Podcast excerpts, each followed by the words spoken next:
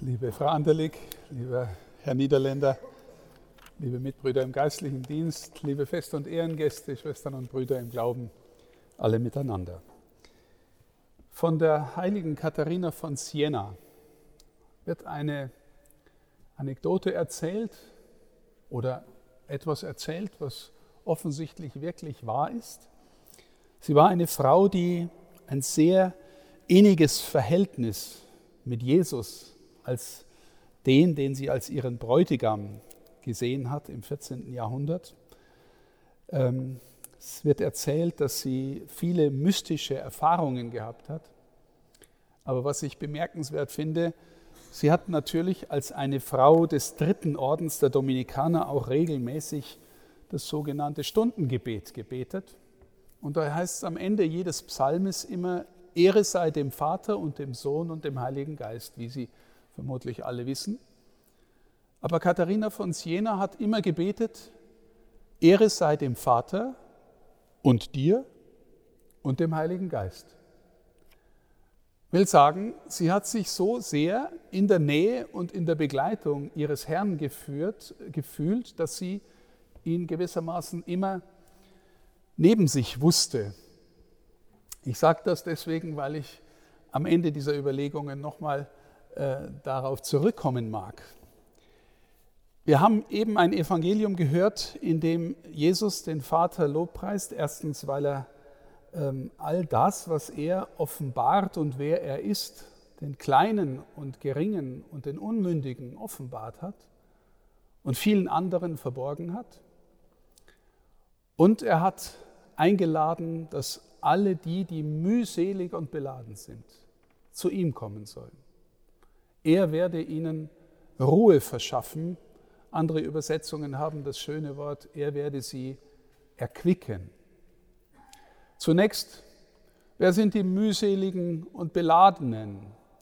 Naja, wenn wir auf die Geschichte der Caritas die letzten 100 Jahre zurückschauen, dann haben wir sehr viele von denen und auch sehr viele unterschiedlich. Ich möchte einfach mit Ihnen in Gedanken ein wenig durchgehen, was ich auch in dem schönen Überblick vom Herrn Duschel jetzt nochmal nachgelesen habe. Also wir sind unmittelbar in der Zeit nach dem Ersten Weltkrieg. Gibt es viele Waisen, die Väter verloren haben oder eben alleinerziehende Mütter. Es gab ein riesiges Armutsproblem in der entstehenden Weimarer Republik. Es gab sowas wie Säuglingsfürsorge, es gab äh, die Sorge um entlassene Strafgefangene, das waren so Schwerpunkte in dieser Zeit. Und so nach und nach hat sich der Caritasverband entwickelt, auch schon nach und nach mit anderen Strukturen, dann vor Ort und dann in den Kreisen, in den Untergliederungen, die wir heute zum Teil noch haben. Und dann kam die Nazi-Zeit mit riesigen Herausforderungen für die Caritas, vor allem weil die Nazis in ihrer Rassenpolitik und Eugenik und dem Versuch, behindertes Leben auszulöschen, beispielsweise so dramatisch gegen die Grundsätze dessen agiert haben, was wir glauben. Und die Zeit, in dieser Zeit wurde der Dienst der Caritas wieder massiv eingeschränkt. Und am Ende des Krieges, der dann auch noch kam, waren nur noch wenige Leute da und konnten den Dienst tun und haben dann so nach und nach wieder aufgebaut. Und nach und nach wieder aufgebaut bedeutete zum Beispiel die äh, Arbeit auch wieder mit Geflohenen, mit Menschen, die heimatvertrieben waren, die versorgt und umsorgt werden mussten.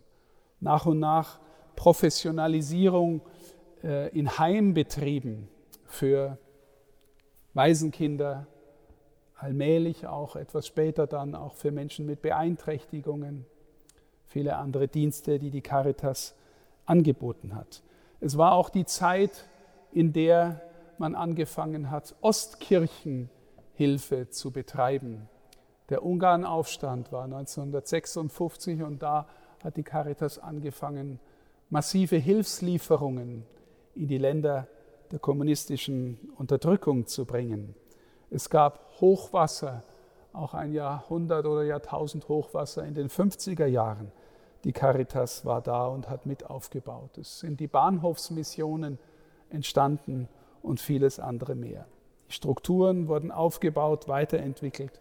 Es gab interessanterweise auch einen Suchdienst für Menschen, die Vermisste in den Kriegen hatten oder in den Lagern hatten. Und die Caritas hat den Suchdienst übernommen.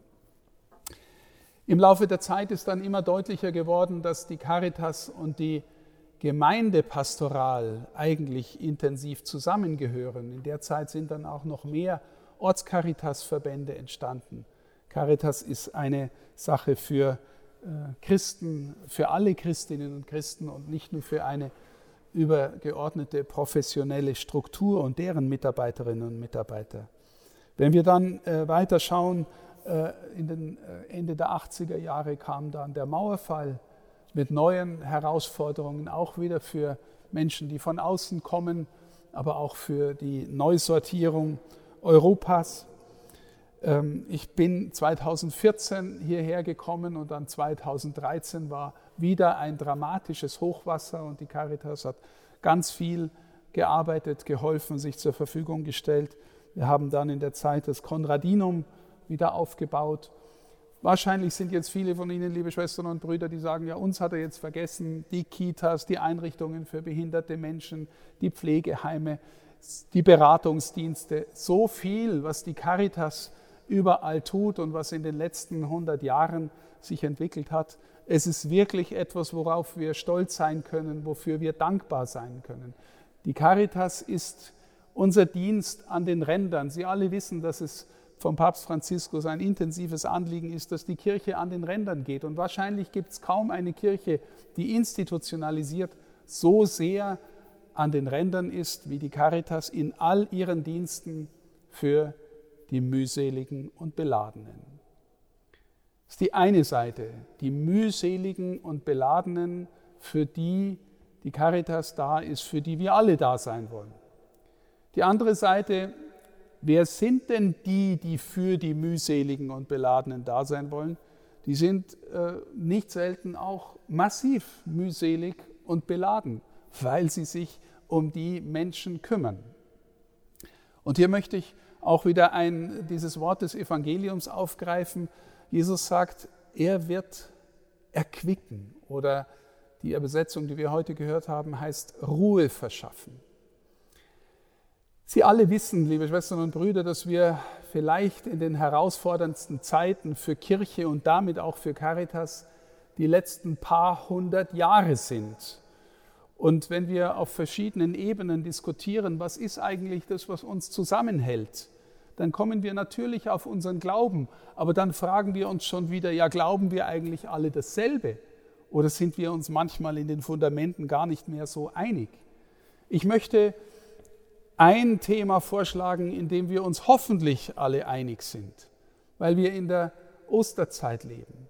Ich hoffe, liebe Schwestern und Brüder, wir alle können als Christinnen und Christen aus der Hoffnung leben, die sich in den zwei Wörtchen niederschlägt, Jesus lebt. Jesus lebt. Wir leben gerade in der Osterzeit. Wir leben in einer Zeit, in der wir gerade in den Gottesdiensten die Apostelgeschichte hören. Und die Apostelgeschichte erzählt davon, wie die ersten äh, Apostel, Jüngerinnen und Jünger rausgegangen in die ganze Welt und vor allem davon erzählt haben. Jesus lebt. Und es hat Relevanz für dein und mein Leben. Und das muss eigentlich die ganze Welt wissen. Wenn du mit ihm verbunden bist, dann darfst du glauben, dass nichts von dem allen, was mühselig ist und belädt, irgendwie das letzte Wort hat. Warum? Weil Jesus lebt. Warum sage ich das? Na, weil ich glaube, dass das der Grund sein darf, der uns motivieren darf, Freude bringen darf, der uns gehen lässt in die Dienste äh, am nächsten, die oft auch eben mühsam und beladen sind. Wenn wir die österliche Freude, die Osterfreude empfinden können, und das auch an uns heranlassen können, aus diesem Glauben leben können, dass er lebt, dass er wirklich auferstanden ist und etwas mit unserem Leben zu tun hat, dann wächst hoffentlich auch in uns die Freude, die Motivation, das in, im Dienst der Liebe an die Menschen ähm, zu bringen, für die wir auch da sind und da sein wollen. Jesus lebt. Liebe Schwestern und Brüder, Paulus ist im, äh, in, in seinen Briefen sehr, sehr deutlich, vor allem im ersten Korintherbrief. Er sagt mal, wenn Jesus nicht auferstanden wäre, dann wären wir alle die letzten Deppen. Dann wären wir äh, wirklich elend dran, elender als alle anderen. Und wenn das so stimmt, wie es der Paulus sagt, dann könnte man hier sofort zusperren. Dann habe ich irgendeinen Dienst, der fake ist, weil das nicht stimmt, was wir da erzählen. Dann könnte ich mir einen anderen anständigen Beruf suchen und äh, hätte nicht so viel Ärger, wie ich zurzeit habe. Also Jesus lebt. Das glauben wir, liebe Schwestern und Brüder, und wir geben fortwährend davon Zeugnis. Wenn wir von dieser Freude berührt sind, dann können wir weit rausgehen. Und dann können wir hoffentlich auch den Allerärmsten dienen. Und völlig egal, ob die jetzt katholisch sind oder gläubig sind oder nicht. Jesus ist, wie wir in der ersten Lesung gehört haben, auch der, der für die ganze Welt gestorben ist. Er lebt. Wenn wir diese Motivation an uns heranlassen und das Caritas Flammenkreuz steht ja dafür, da ist das Kreuz das Folterinstrument und daraus schlagen die Flammen des Lebens, der Freude, der Liebe. Wenn uns das wirklich motivieren kann, dann, äh, dann geben wir ein Zeugnis von einer österlichen Freude, die nicht mehr totzukriegen ist. Und vielleicht kennen Sie das Wort. Wenn Sie das, was Sie zu tun haben, gern tun und wirklich mit Freude tun, dann werden sie nie mehr arbeiten müssen. Weil wir das Wort Arbeit verbinden gell, mit Schufterei und Plackerei, wenn sie Freude im Herz haben. Wir alle werden wir in diesem Sinne nicht mehr arbeiten müssen, sondern wir können unseren Dienst tun aus der Freude am Auferstandenen. Und so mag ich ganz gerne gratulieren allen, die da sind und ihren Dienst gerne tun und mit Freude tun. Das heißt nicht, dass man nicht auch mitkämpfen, mitleiden, auch Trauer empfinden darf, aber es heißt, dass wir eigentlich aus der Hoffnung leben, die uns das Osterereignis schenkt. Jesus lebt. Was sind die Herausforderungen für die Zukunft? Ich glaube, für eine institutionalisierte Caritas, die ein riesiger Arbeitgeber in, in unserem Land ist, auch in unserem Bistum ist, in dieser Hoffnung zu bleiben, sich immer wieder zurückzufinden. Wir leben in einer säkularen Gesellschaft und viele unserer Mitarbeiterinnen und Mitarbeiter sind auch Kinder dieser Zeit und dieser Gesellschaft, so wie wir alle. Ja, das ist, das, der Einfluss geht nicht an uns vorbei. Das heißt, die Vergewisserung der Hoffnung ist eine große Herausforderung, die uns alle immer wieder antreiben darf. Wir sind als Caritas auch mehr als nur eine NGO, ein Wohlfahrtsverband, das sind wir auch, aber wir leben aus einer anderen Hoffnung, die wir uns immer wieder aneignen äh, sollen. Und äh, vielleicht für unsere Gemeinden, für die Menschen, die in den Pfarreien tätig sind, die, ähm, die vielleicht wie selbstverständlich nehmen, dass die den Liebesdienst der Kirche das machen die von der Caritas, die kennen sich da aus. Nein, nein, liebe Schwestern und Brüder. Wir sind alle, wenn wir Christinnen und Christen sind, aufgerufen, dort, wo wir sind, dem Nächsten zu dienen. Und die Caritas macht es auf einer professionellen, fachlichen Ebene, aber jeder von uns und jede von uns hat in ihrer unmittelbaren Umgebung immer wieder auch Not und äh, Nachbarschaftshilfe auch Flüchtlingshilfe. Da engagieren sich die Caritas, aber wenn es die vielen Ehrenamtlichen nicht gäbe, dann würden die auch alt aussehen oder älter als sie es tun. Also, ne, wir dürfen uns nicht gegenseitig die Aufgaben gewissermaßen zuweisen. Die einen machen das professionell und das ist, die anderen sind die frommen Gläubigen und sitzen nur in der Kirche. Na, wenn wir nur in der Kirche sitzen und nicht rausgehen und dienen, dann ist was an unserem Glauben faul. Und wenn Caritas nur noch NGO wird, dann ist was an dem Flammenkreuz faul als ihrem inneren Motivationsthema. Das ist unsere Herausforderung für die Zukunft. Aber wenn wir miteinander aus dieser österlichen Hoffnung leben, Jesus lebt, dann sehe ich noch eine ganz lange gute Zukunft für uns, weil diese Hoffnung ist im Grunde nie tot zu kriegen. Und in diesem Sinne herzlichen Glückwunsch zum 100. Geburtstag. Amen.